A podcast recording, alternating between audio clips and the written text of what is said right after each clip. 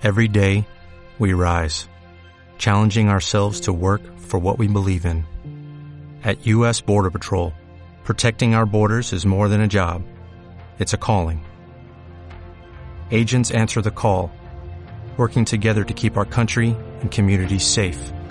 If you're ready for a new mission, join U.S. Border Patrol and go beyond. Learn more at cbp.gov/careers.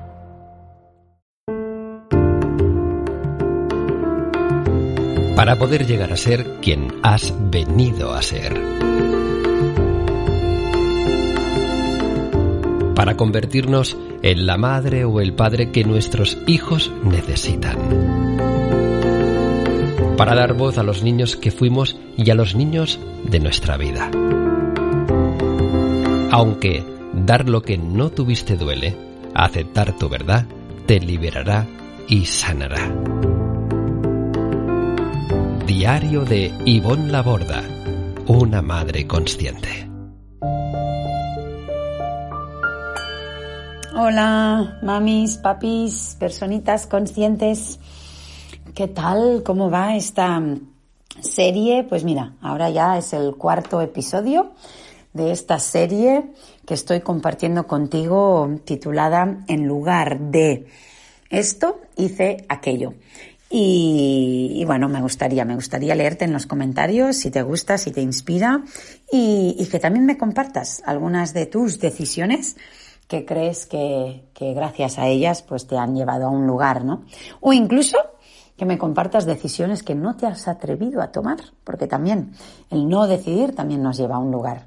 Bueno, de hecho, no decidir o no tomar una decisión es una decisión en sí.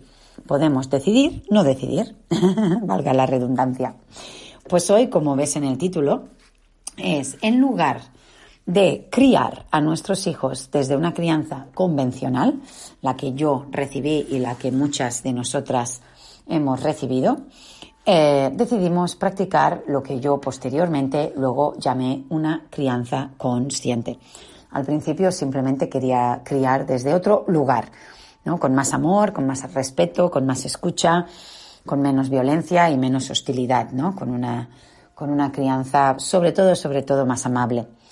Y, bueno, pues quiero, quiero contarte, ¿no? Eh, cómo, cómo, fue este, este proceso, ¿no?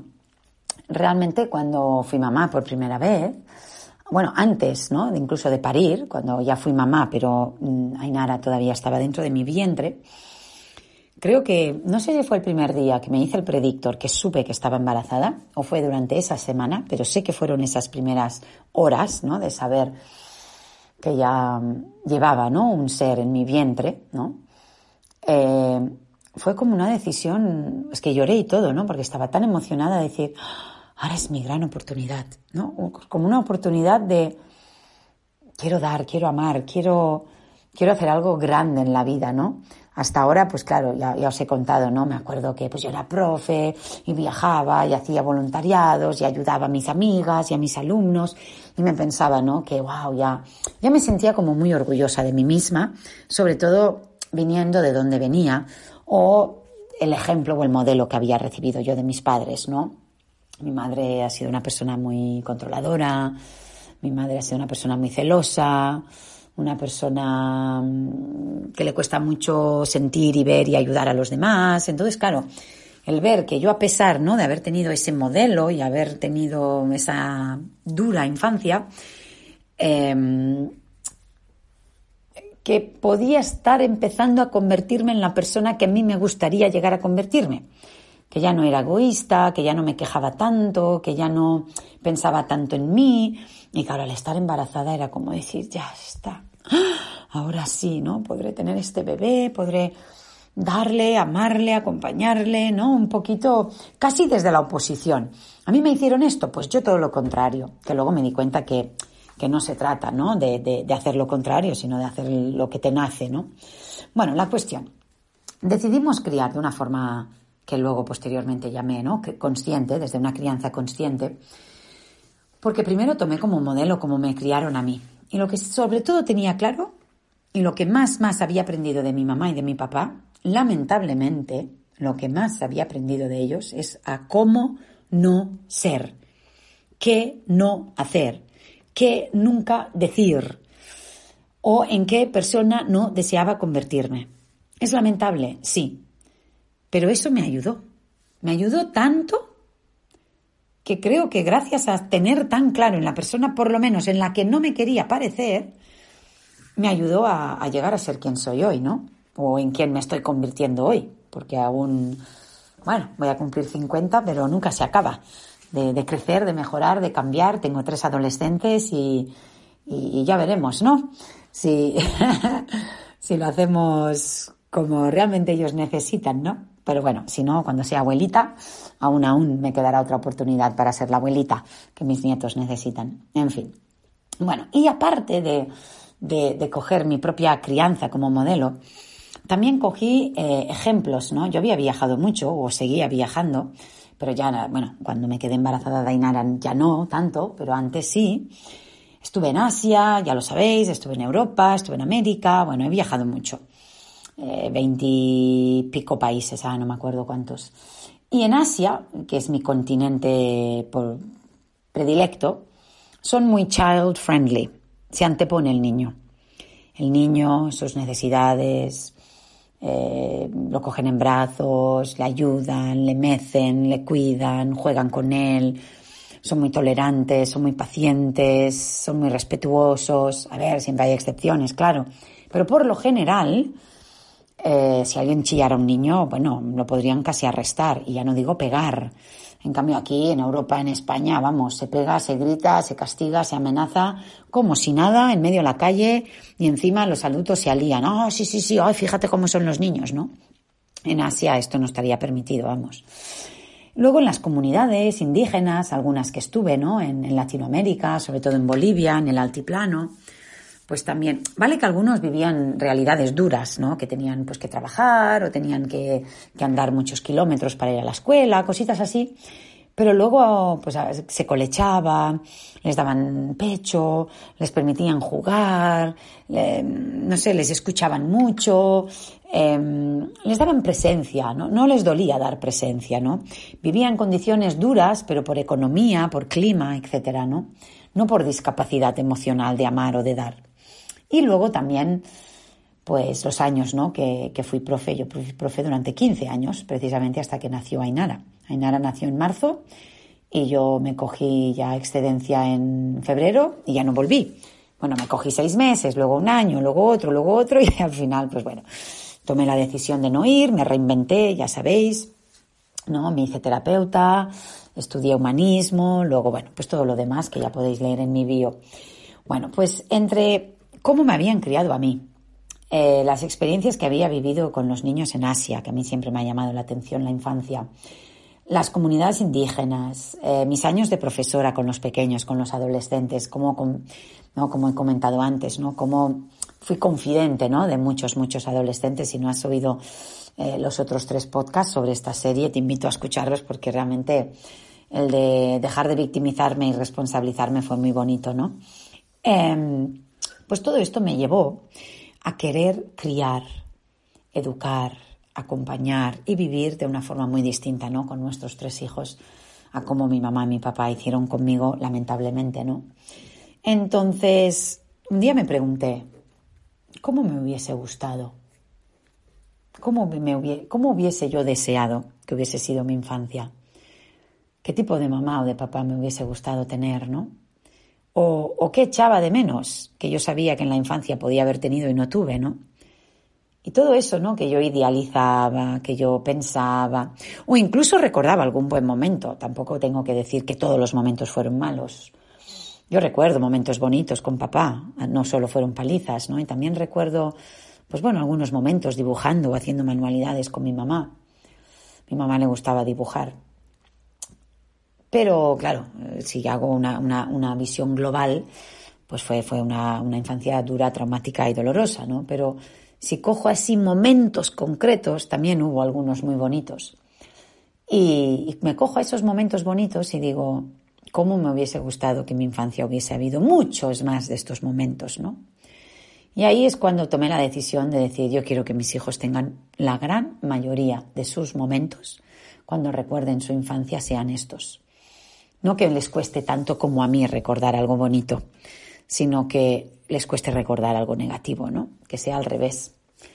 Y, y eso me ayudó a, posteriormente practicar la crianza consciente, ¿no? Que estamos practicando, que simplemente es una crianza desde el amor, desde el respeto y tomando conciencia, ¿no? De qué me pasa a mí cuando a ellos les pasan cosas, cómo me cuesta a mí darles lo que necesitan. No es que ellos tengan un problema porque piden algo que no deberían o sienten algo que no deberían o necesitan algo que no deberían, sino qué me pasa a mí, que me cuesta tanto dárselo cuando simplemente es presencia o juego o vínculo o motricidad, ¿no?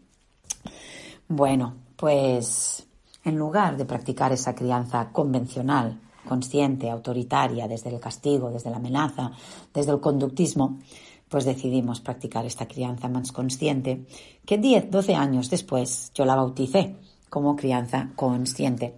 En aquel entonces, ¿no? En el 2010, 8, no había referentes casi. Yo me leí un libro de Carlos González, Pésame mucho, y poco más, y poquísimo más había. Él hablaba del colecho, hablaba de la lactancia, pero poquita cosa más. No hablaba ¿no? De, lo duro que era poder dar a nuestros hijos lo que nosotros no habíamos tenido. Yo no, no, no conocía a nadie ¿no? que hablaba de estos temas, pero yo sí tenía la necesidad, ¿no? porque yo venía de allí. Y, bueno, pues a día de hoy, 10, 12, 15 años después, pues sin beberlo, sin, sin realmente decidirlo, porque ha sido muy hormiguita, hormiguita, hormiguita, ¿no? Mi proceso. Primero empecé escribiendo artículos, luego dando charlas, luego me pedían ir a universidades, luego vino la revista Tu Bebé, luego otros blogs, los medios de comunicación, luego decidimos no escolarizar a nuestros hijos, en fin, que poquito a poco pues me he ido convirtiendo, ¿no? En, en la referente de habla hispana de crianza consciente, ¿no? Que, que todo el mundo pues bueno, no sé si todo el mundo, pero algunas personas ya, ya conocen, ¿no? Siempre te descubren por primera vez. A mí me encanta recibir mensajes de te acabo de descubrir en este podcast, te acabo de descubrir que mi cuñada tiene tu libro, te acabo de descubrir en el podcast de Se regalan dudas. A mí me encanta. Y otras al revés. Llevo, te sigo desde tus inicios, esa mamá apasionada, wow, hace 12 años, 8, 10, en fin. Bueno, luego pues escribí mi libro en 2017, Dar voz al niño. Ya se ha convertido en todo un referente, en un bestseller. Ya estamos, yo hice una primera autoedición, ahora ya estamos por la tercera edición con la editorial de Penguin Random House Grijalvo. Y bueno, como sabéis, pues bueno, ya empecé a ofrecer formación online, cursos online, talleres y hasta un máster profesional, ¿no? Para, para formar a profesionales para que a su vez puedan compartir, expandir ¿no? mi mensaje junto con el suyo. Y, y, nada, me llena, me llena de alegría poder estar haciéndolo, pero lo que me ha llevado a hoy estar donde estoy, ofreciendo un máster, teniendo un equipo de trabajo de 10 personas detrás mío, detrás de, este proyecto tan bonito, ¿no? El Instituto Ivonne Laborda, el poder escribir, divulgar, lo que ha hecho que esté hoy aquí fue esa decisión de querer criar a mis hijos de una forma mucho más consciente, desde otro lugar que no fuera la crianza convencional. Por tanto, repito y no me cansaré, cada una de las decisiones que tomamos a lo largo de nuestra vida, aunque no nos demos cuenta, por pequeñas insignificantes que parezcan en ese momento, pueden cambiar el rumbo de nuestra vida, pueden cambiar el final de la historia mía y de mis hijos en este caso, ¿no? Dar lo que no tuve, dar a mis tres hijos lo que yo no tuve, me sanó, me cambió la vida, y les está permitiendo a ellos llegar a ser las personas que han venido a ser, en la medida de lo posible, claro. También cometo mis errores, ¿no? Pero desde un lugar de mucha conciencia. Cometo un error, lo reconozco, lo corrijo, lo compenso. Y eso también es un modelo, ¿no? Que vean, ¿no? Que mamá no es perfecta, pero es honesta, es humilde, es vulnerable. Y sabe, ¿no? Sabe disculparse y sabe reconocerlo. Pues nada, llegó el gran día, hoy es viernes, día 11. Llevo toda la semana, desde el podcast del lunes 7 eh, y el miércoles 9, invitándote, invitándote al directo que voy a estar dando esta noche, sí, hoy, Em, si estás escuchando este podcast y ya ha pasado el 11 de septiembre, no te preocupes, porque este directo ha quedado grabado en mi canal de YouTube. O sea que no sé cuándo estarás escuchando esto, pero vamos, que si es 11 de septiembre, aún estás a tiempo a estar en directo.